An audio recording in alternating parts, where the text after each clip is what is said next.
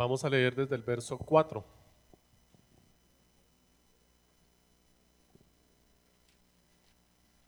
Deuteronomio capítulo 6, verso 4.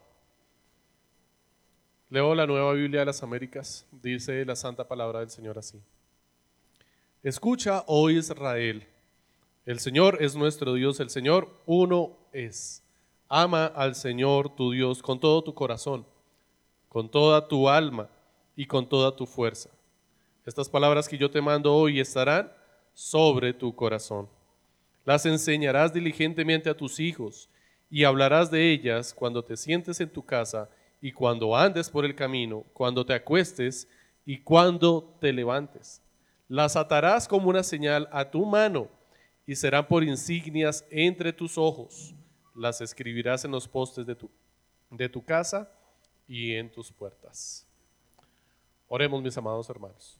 Señor, te damos gracias por tu santa palabra, por medio de la cual, Señor, hoy has provisto alimento para nuestras almas. Te rogamos, Señor, que por medio de esta palabra podamos ser edificados, santificados y perfeccionados.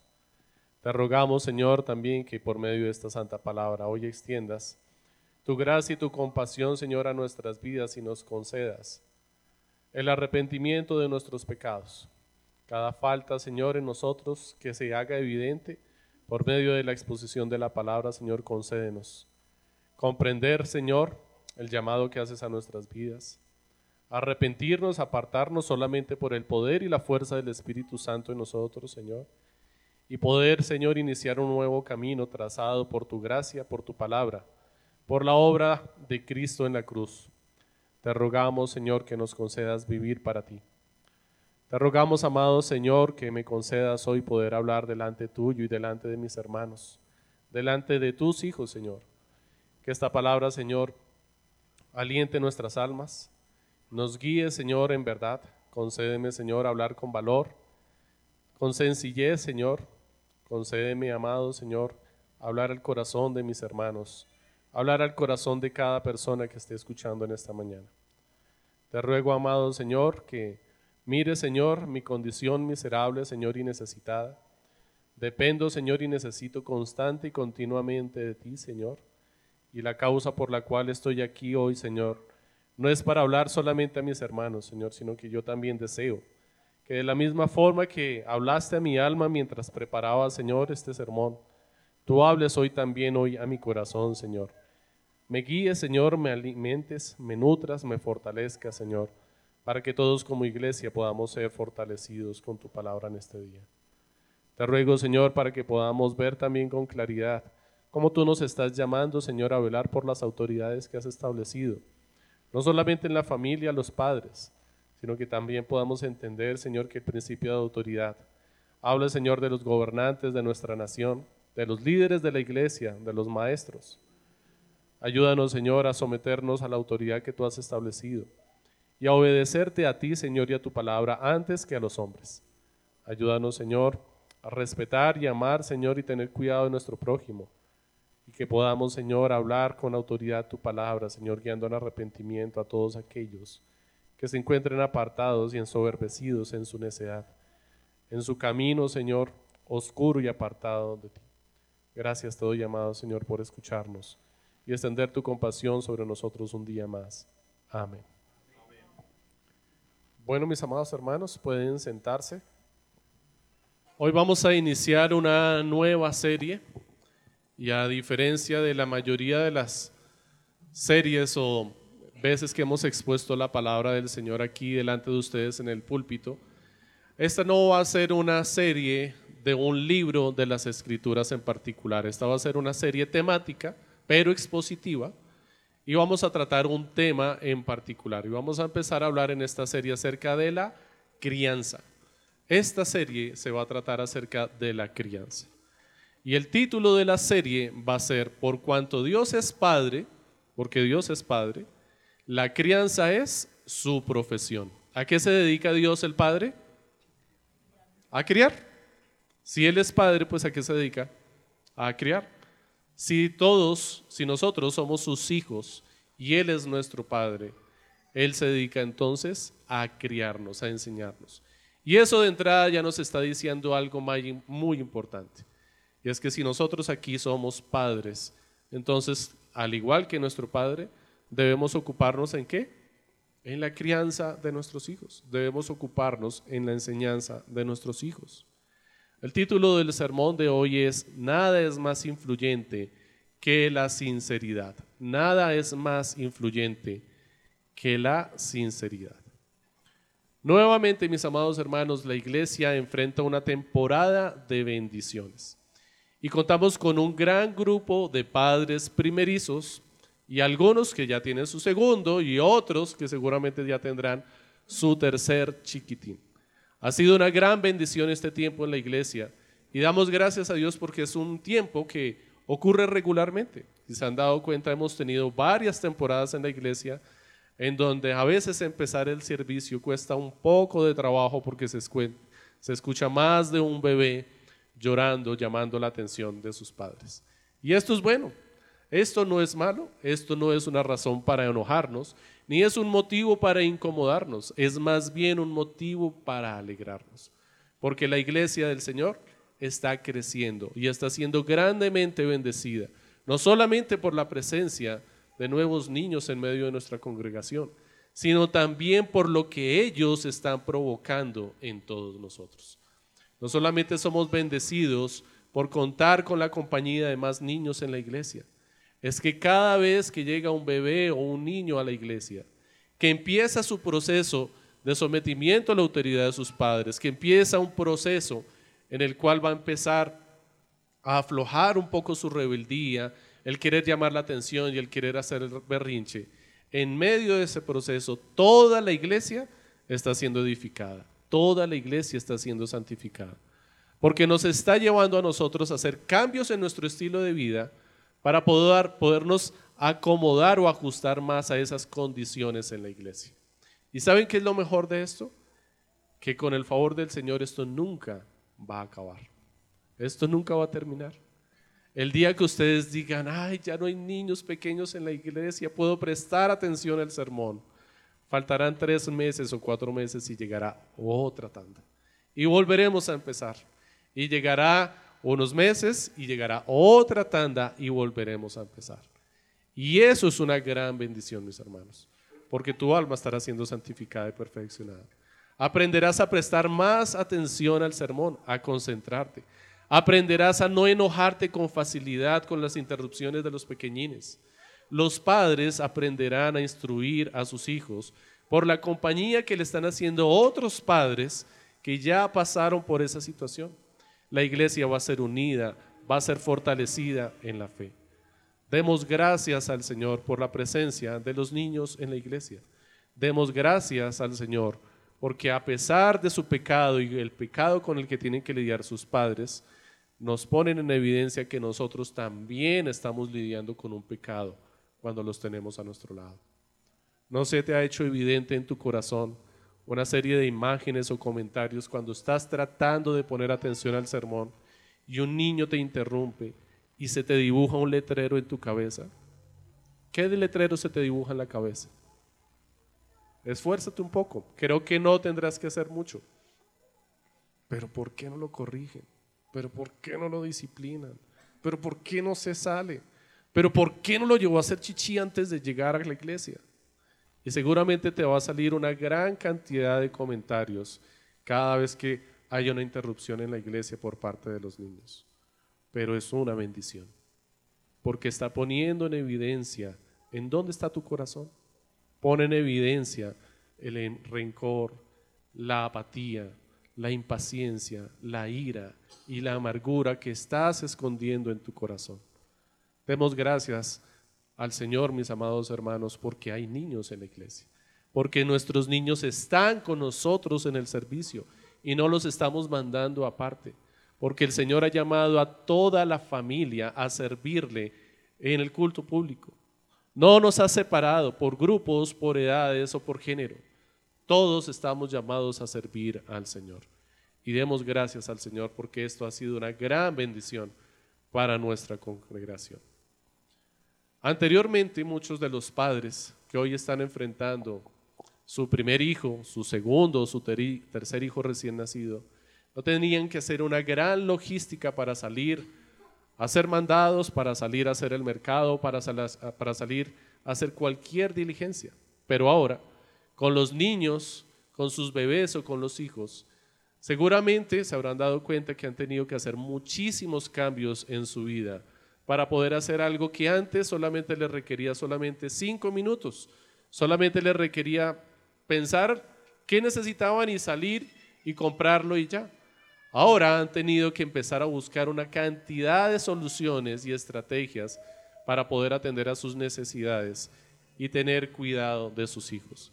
Mis amados hermanos, esto también es parte de la bendición que Dios trae de la iglesia, que empieza a formar el carácter de toda la iglesia para que aprendamos a tener estrategias para nuestra edificación. Y es que esta palabra, mis amados hermanos, este sermón, no solamente está dirigido a los padres.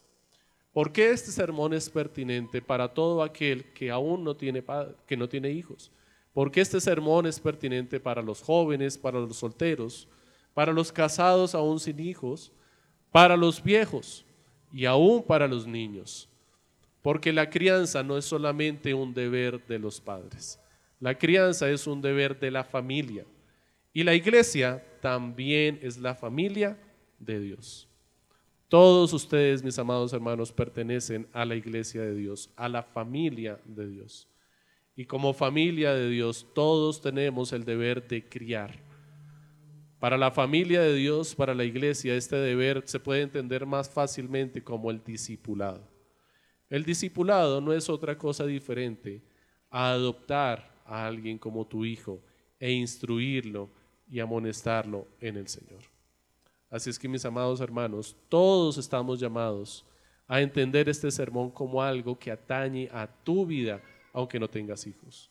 Tú estás llamado también a tener hijos adoptivos, a discipular, a tomar a alguien en la iglesia que tiene necesidad y enseñarle e instruirle en la palabra, a tratarlo como tu hijo. Así como tú, sin ser hijo de Dios, fuiste adoptado por Dios y ahora Él te tiene por su hijo.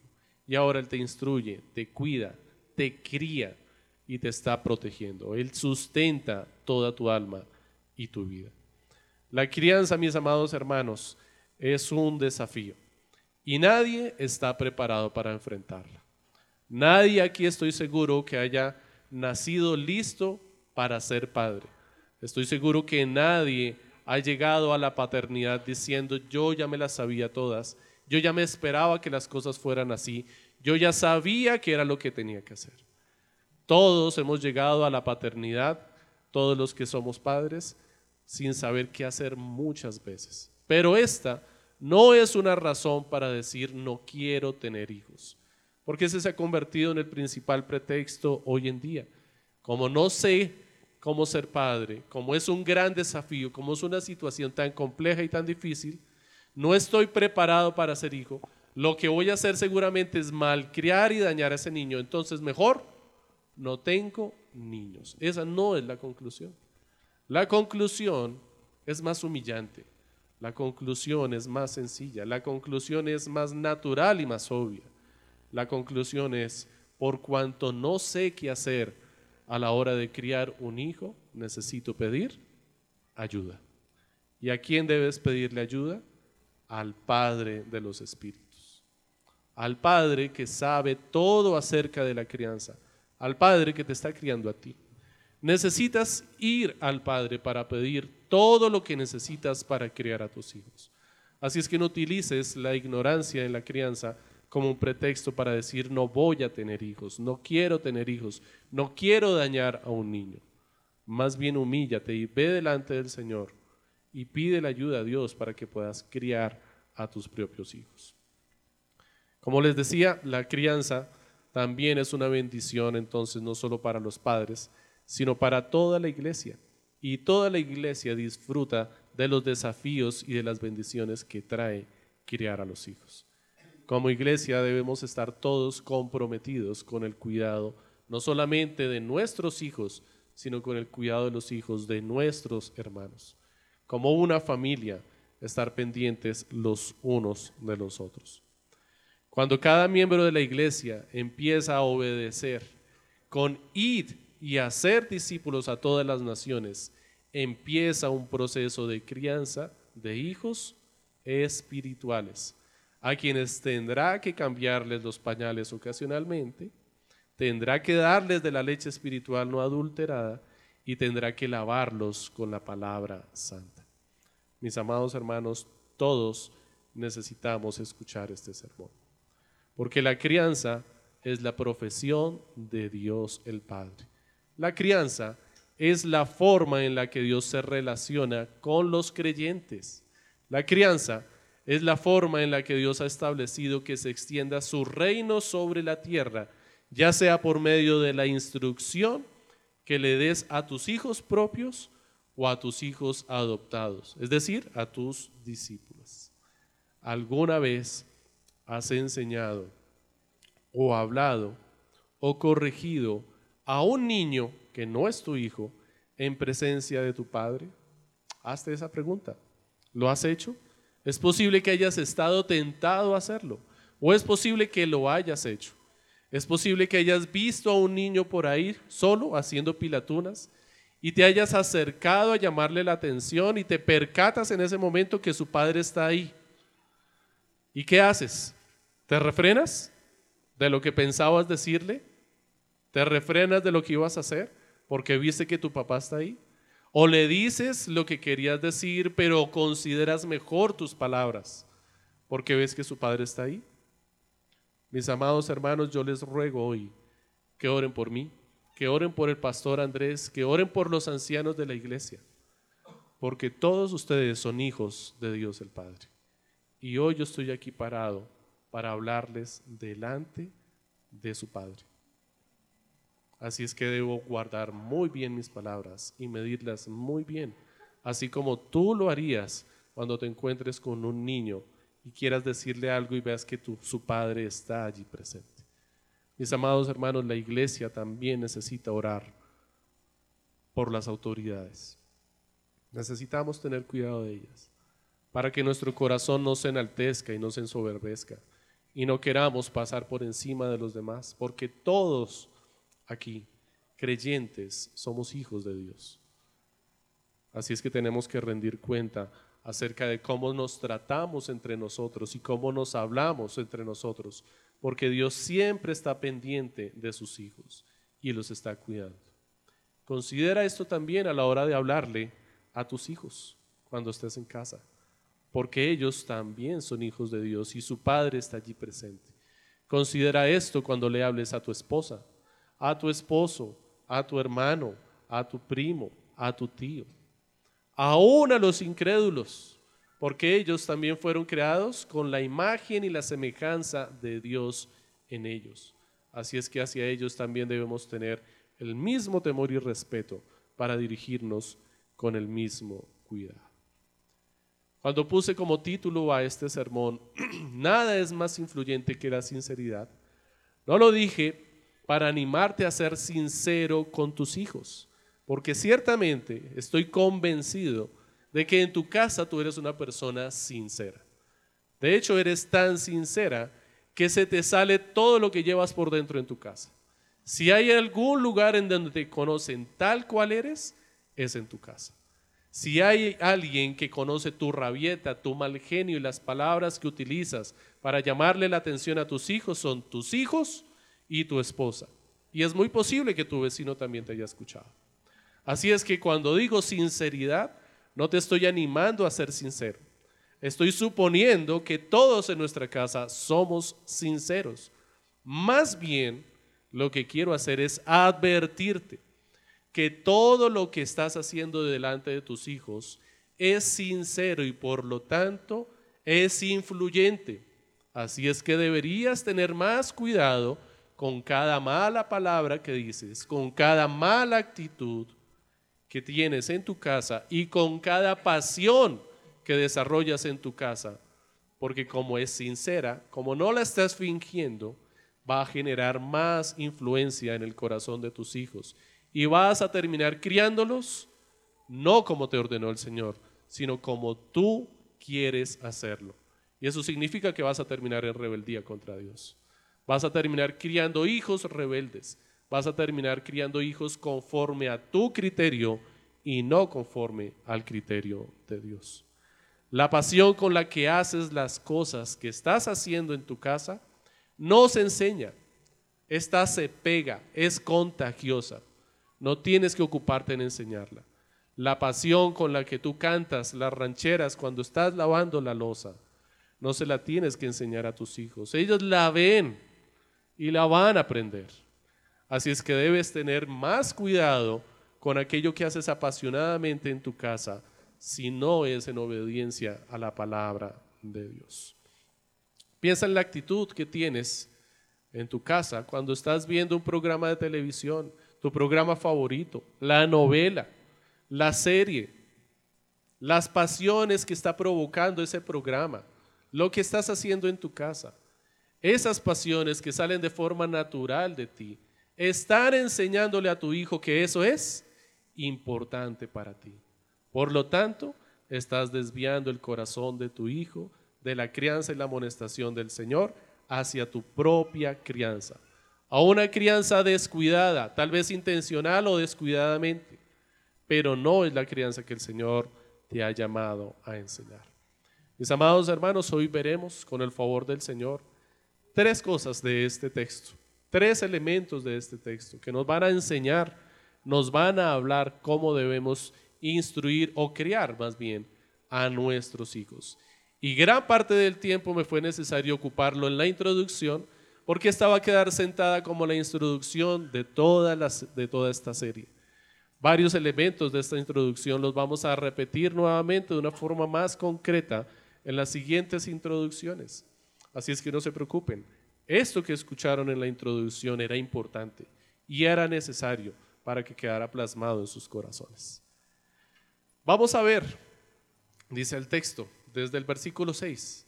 Estas palabras que yo te mando hoy estarán sobre tu corazón. Las enseñarás diligentemente a tus hijos y hablarás de ellas.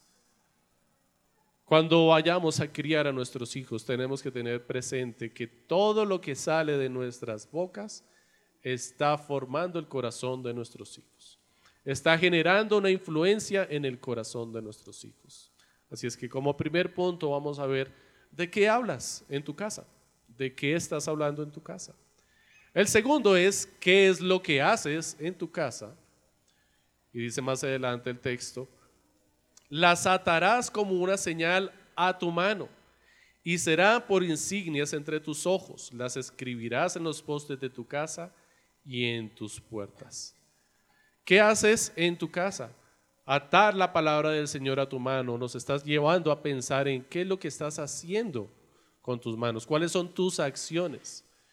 Si estás actuando por la instrucción de la palabra que está atada a tu mano, ¿O qué es lo que has atado a tu mano para dirigirla a actuar?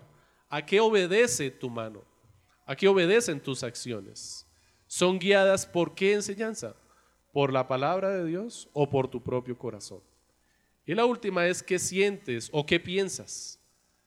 Y se refiere a tenerlas como una insignia entre nuestros ojos, en nuestra frente.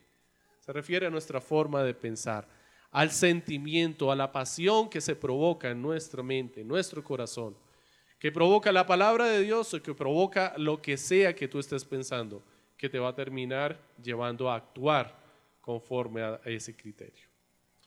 ¿Qué hablamos? Enseñar diligentemente se puede traducir literalmente como punzadas continuas. Este es el significado literal de la palabra que se utiliza en hebreo aquí, enseñar diligentemente o hablar diligentemente. La palabra hablar se traduce literalmente como aguzar, pullar, punzar, como la, el, el asusador que utilizaba el pastor o el ganadero para guiar al ganado hacia donde necesitaba llevarlo. Una vara con un, una punta filosa que la utilizaba para azuzar el ganado, para apoyarlo. ¿Cuándo lo hacía y con cuánta constancia lo hacía? Dice la palabra, diligentemente se traduce. Pero la palabra original significa constantemente, continuamente. Enseñar diligentemente significa pullar constantemente. Algo que seguramente no le gusta a nadie. O a alguien le gusta que lo estén pullando continuamente. Pues enseñar diligentemente significa eso, que tienes que estar pullando constantemente a tus hijos. Tienes que estar pendientes de por dónde van y en qué momentos se están desviando del camino y pullarles. Ahora yo no te estoy diciendo que cojas un palo y los pulles, ¿ok? No te estoy diciendo que cojas una vara y los pulles. Te estoy diciendo que enseñar con diligencia a tus niños es pullarlos y guiarlos hacia el camino que ellos deben seguir. El camino que tú debes trazar para ellos por medio de la palabra de Dios. Esa es enseñar diligentemente a los hijos. De eso es de lo que deberías hablar a tus hijos y de la forma en la que lo deberías hacer. ¿Cada cuánto entonces? Constantemente, en todo tiempo. Pero es que se lo acabo de decir, pues se lo repites. Y eso no es nuevo para ti, ¿o sí? ¿Cuántas veces le tienes que pedir a tu hijo que recoja las medias sucias? ¿Cómo les ha ido a ustedes? ¿Cuál es su récord? Yo puedo calcular el mío más o menos como cinco veces cada media hora para lograr algo. Y no estoy diciendo que los esté indisciplinando. Asumo que ustedes entienden que antes de eso también ocurrió la varita y bueno, otros elementos más allí que tienen que estar involucrados. Pero ellos necesitan constantemente que se les esté recordando lo que deben hacer. Y eso requiere que haya un padre diligente que esté ahí pendiente todo el tiempo. No se puede dejar el niño a la deriva descuidado, porque va a terminar desviándose. Necesita alguien que esté apoyando, enseñando con diligencia lo que dice la palabra del Señor. ¿De qué hablamos a nuestros hijos? Pues bueno, no es suficiente con que tú le leas la escritura, le hables la escritura a tus hijos. Enseñarla diligentemente significa que tú la tomaste, la desmenuzaste y le estás hablando de la palabra de Dios a tus hijos. Tú no puedes asumir que porque ellos escucharon el texto del devocional que estaban haciendo en tu casa ya lo entendieron. Tú no puedes asumir que lo que ellos entendieron es lo que el texto dice en realidad. Tú necesitas ir al corazón de tu hijo, escarbar un poco en el corazón de tu hijo, identificar qué fue lo que ellos entendieron. Lo primero que vas a descubrir es que no estaban poniendo atención. Lo segundo que vas a descubrir después de haberles repetido el texto es que no entendieron lo que el texto decía realmente. Lo tercero que vas a encontrar cuando corrijas esto es que de lo que tú les estás enseñando solo se quedaron con una palabra. Y lo último con lo que te vas a quedar con esto es que ellos mañana, al otro día, se van a levantar y posiblemente no recuerden nada de lo que les dijiste necesitas hablar continuamente la palabra de Dios al corazón de tus hijos. Esta palabra debe estar de continuo en tu boca. No solamente cuando estés enseñando a tus hijos, por causa de que también les estás enseñando cuando no estás haciendo nada y cuando no les estás hablando. Por causa de que aquello que te apasiona hacer a ti, tus hijos lo están viendo y están recibiendo una enseñanza más atizonada por tus pasiones que por lo que le estás enseñando cuando te sientas a, enseñar, a explicarles la palabra. Seguramente en tu tiempo devocional o en el tiempo que compartes con tus hijos con la palabra, si te ocurre como me ocurre a mí muchas veces, puede que ya estés cansado si es al final del día, puede que estés con afán si es al principio de día, y no lo enseñes con pasión y con convicción.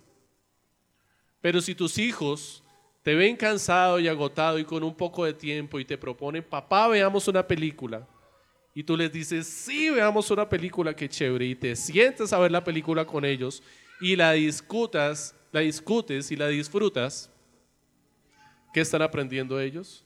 Que eso te apasiona más que la palabra de Dios que eso es más importante para ti que la palabra de Dios. Así es que ya estás enseñando cuando no enseñas.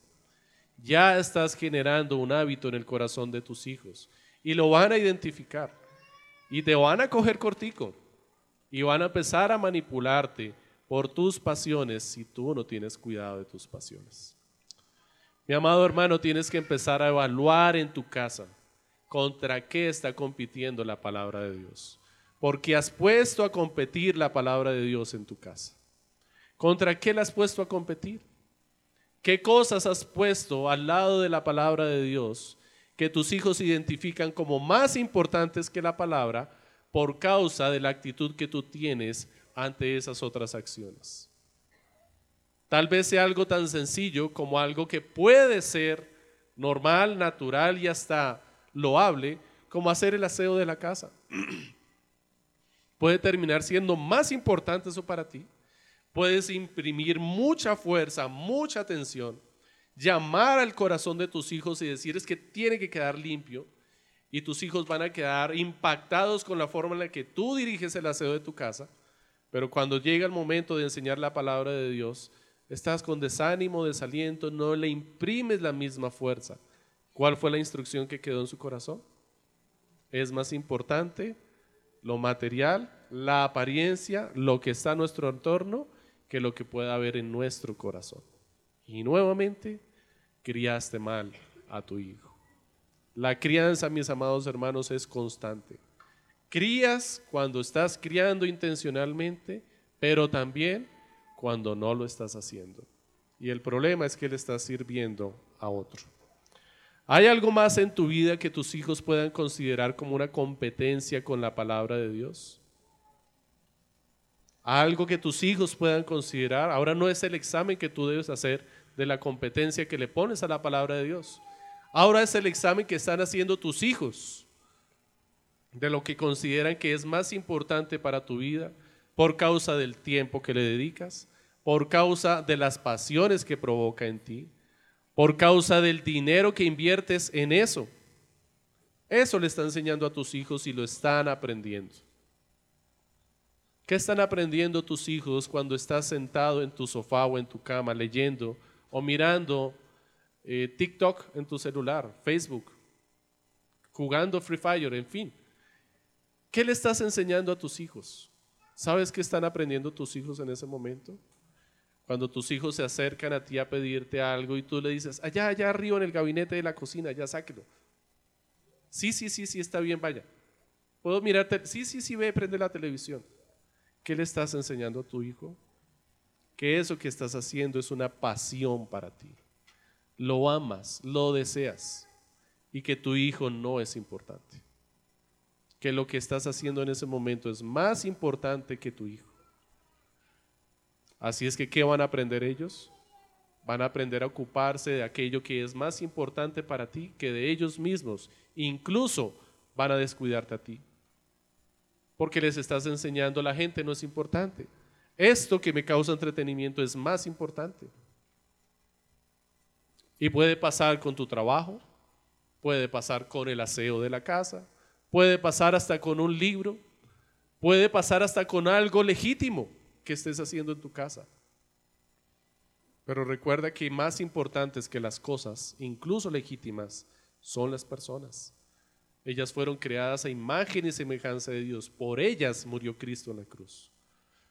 El resto de las cosas que hay en esta tierra van a ser consumidas por el fuego. Así es que si tienes que preocuparte por algo, preocúpate por tus hijos.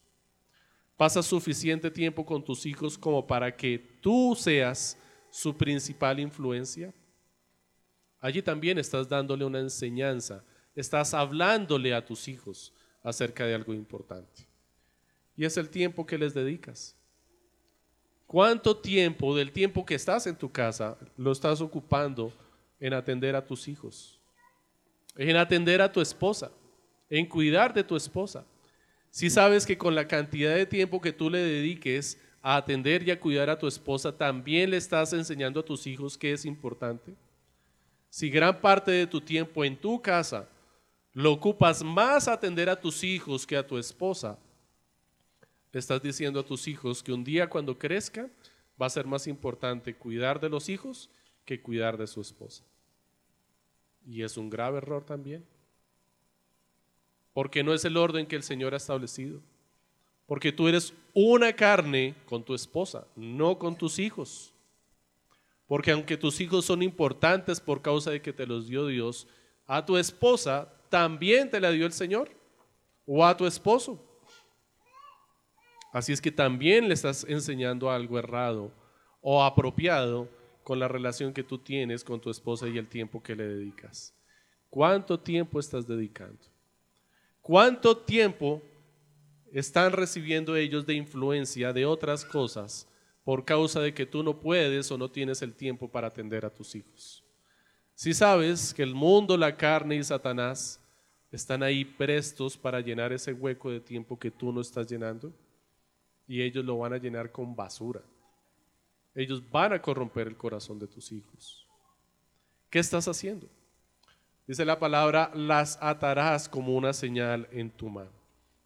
Estas dos expresiones que aparecen allí, atarlas, la palabra del Señor, como una señal en, nuestra mano y como en medio de nuestros ojos, es decir, en nuestra frente, Israel la entendió literalmente.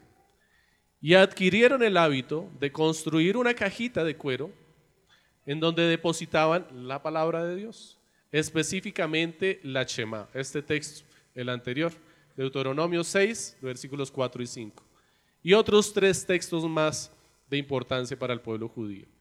Cogían esta cajita, depositaban allí estos textos, la amarraban con una cinta y se la ponían en la frente, literalmente, y en su mano, la amarraban en la mano, porque el texto dice así, y así lo hacían literalmente. Ahora la pregunta es, ¿es eso a lo que se refiere el texto? ¿Realmente es eso lo que debían hacer? ¿Realmente es eso lo que debemos hacer? Ahora, yo no quiero desvirtuar la práctica, porque de hecho Jesús no la cuestionó. Jesús de hecho no dijo que estuviera mal.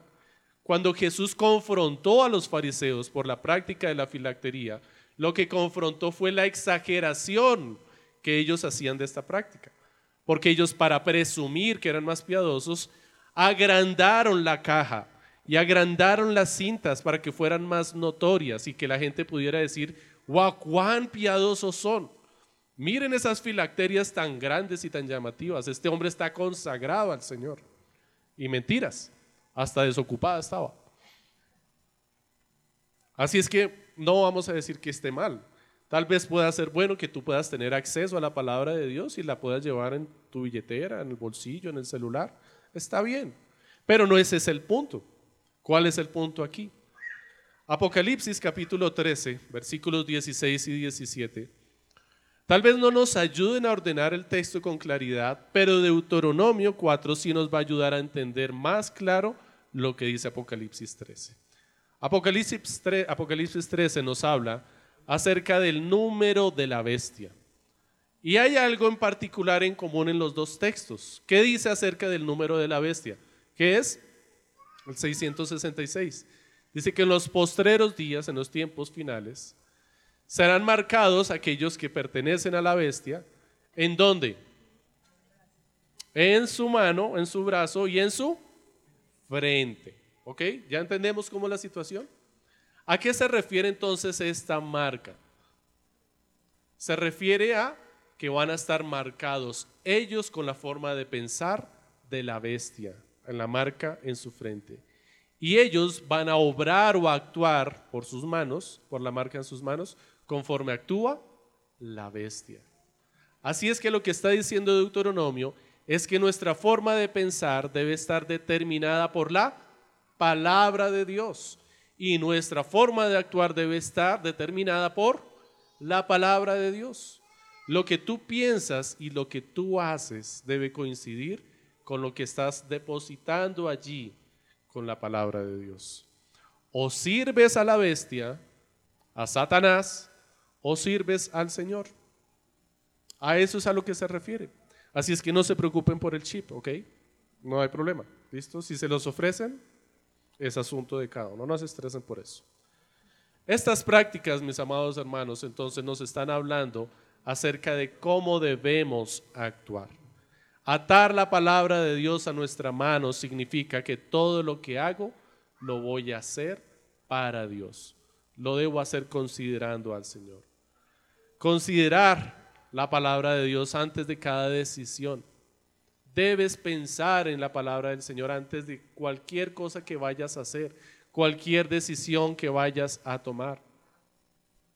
No llames a un amigo antes de llamar a un amigo, llama a tu Padre, llama a Dios y consúltale a Él qué debes hacer. Consulta en la palabra del Señor. Eso es lo que debes hacer. No consultes el horóscopo. No esperes a ver qué te depara el futuro. No esperes a ver qué dicen las noticias para tomar la decisión. Consulta la palabra de Dios antes de hacer cualquier cosa. Te pregunto ahora, ¿cómo es la calidad de tu trabajo? ¿Cómo te ocupas de tu trabajo?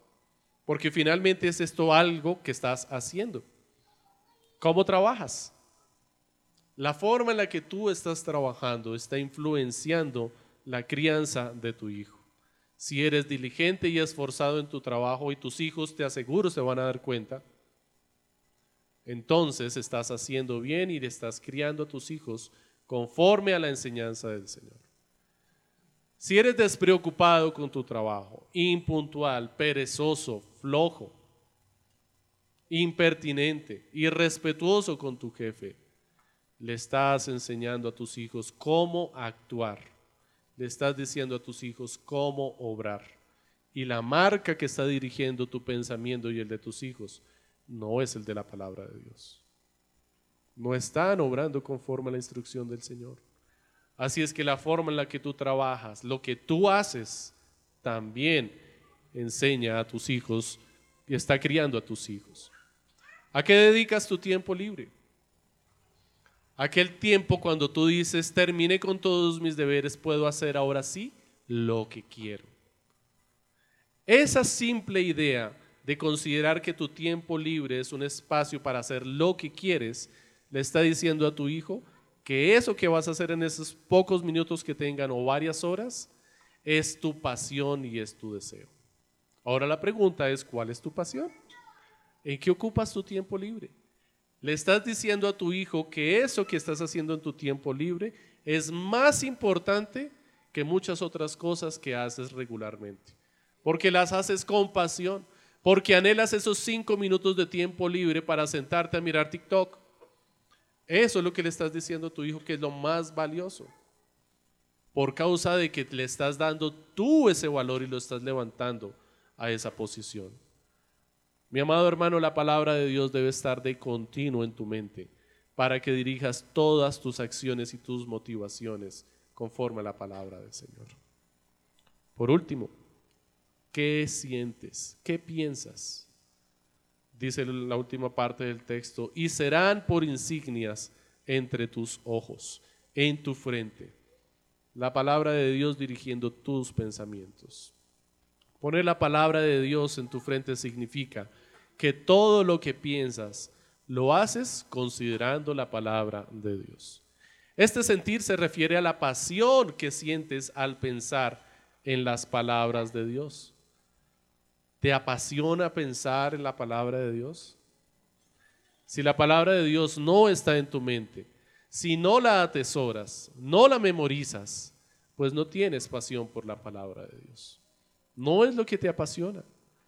La pasión se evidencia fácilmente, y te pongo un ejemplo, a la hora de cantar. ¿Quieres encontrar a una persona apasionada? Fíjate en un borracho cantando rancheras. Ahí vas a encontrar a alguien apasionado. ¿O no? ¿Sí? ¿No te has dado cuenta cómo canta alguien borracho sus rancheras o sus canciones melancólicas y nostálgicas? Con todo su corazón. No le preocupa quién le esté escuchando y quién le esté viendo. No le preocupa si canta bonito o no. No le preocupa en dónde esté. No le preocupa si tiene puestos los audífonos y el resto del mundo lo está escuchando y se extraña porque no escuchan más. No le preocupa quedar en vergüenza.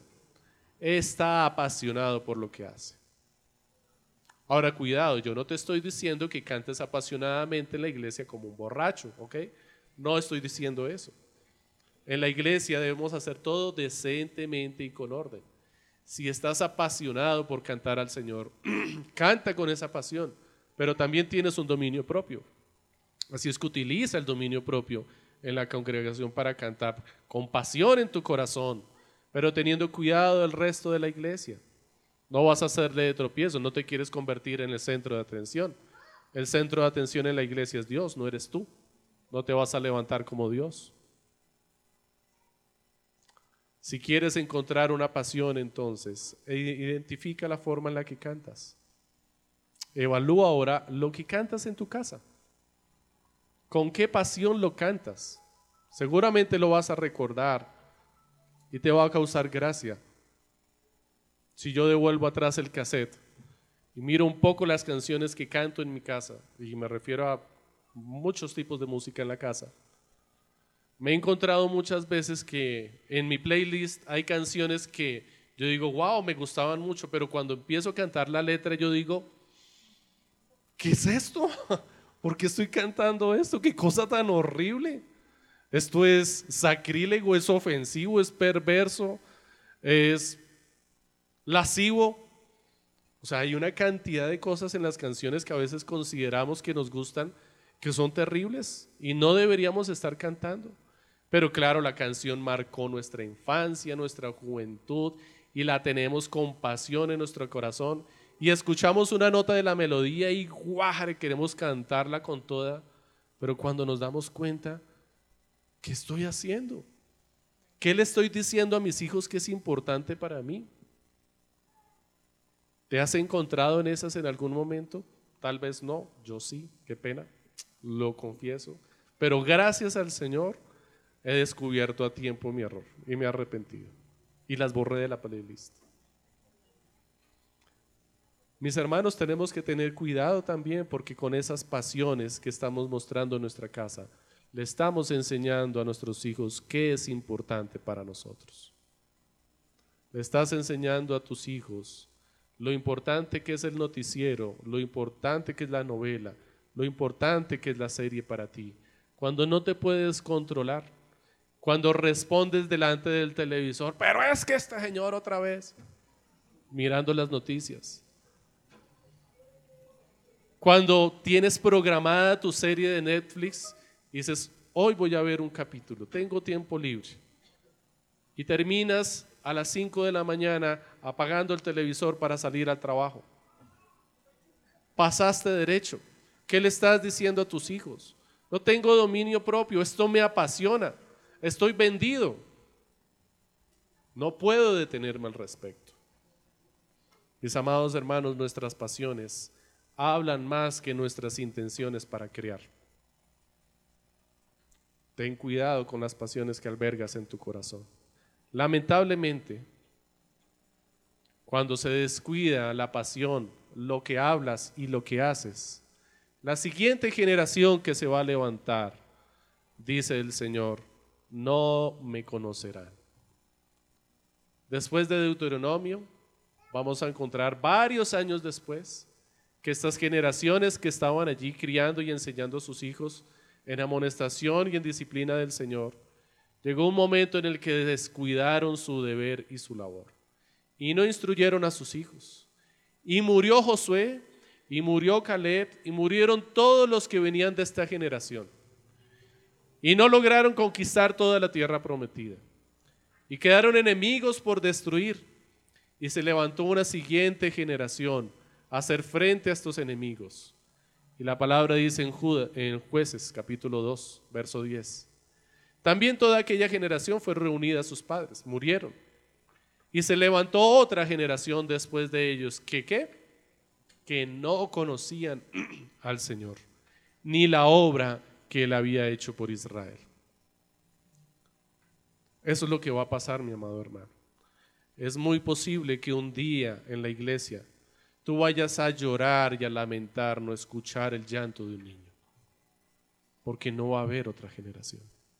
Si tú no eres diligente con criar esta generación conforme a la enseñanza del Señor, un día te va a doler que un niño no esté jugando detrás tuyo y te esté molestando mientras quieres intentar poner atención al sermón.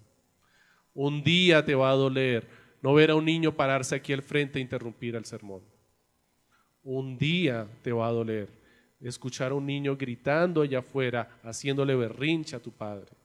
porque no va a estar.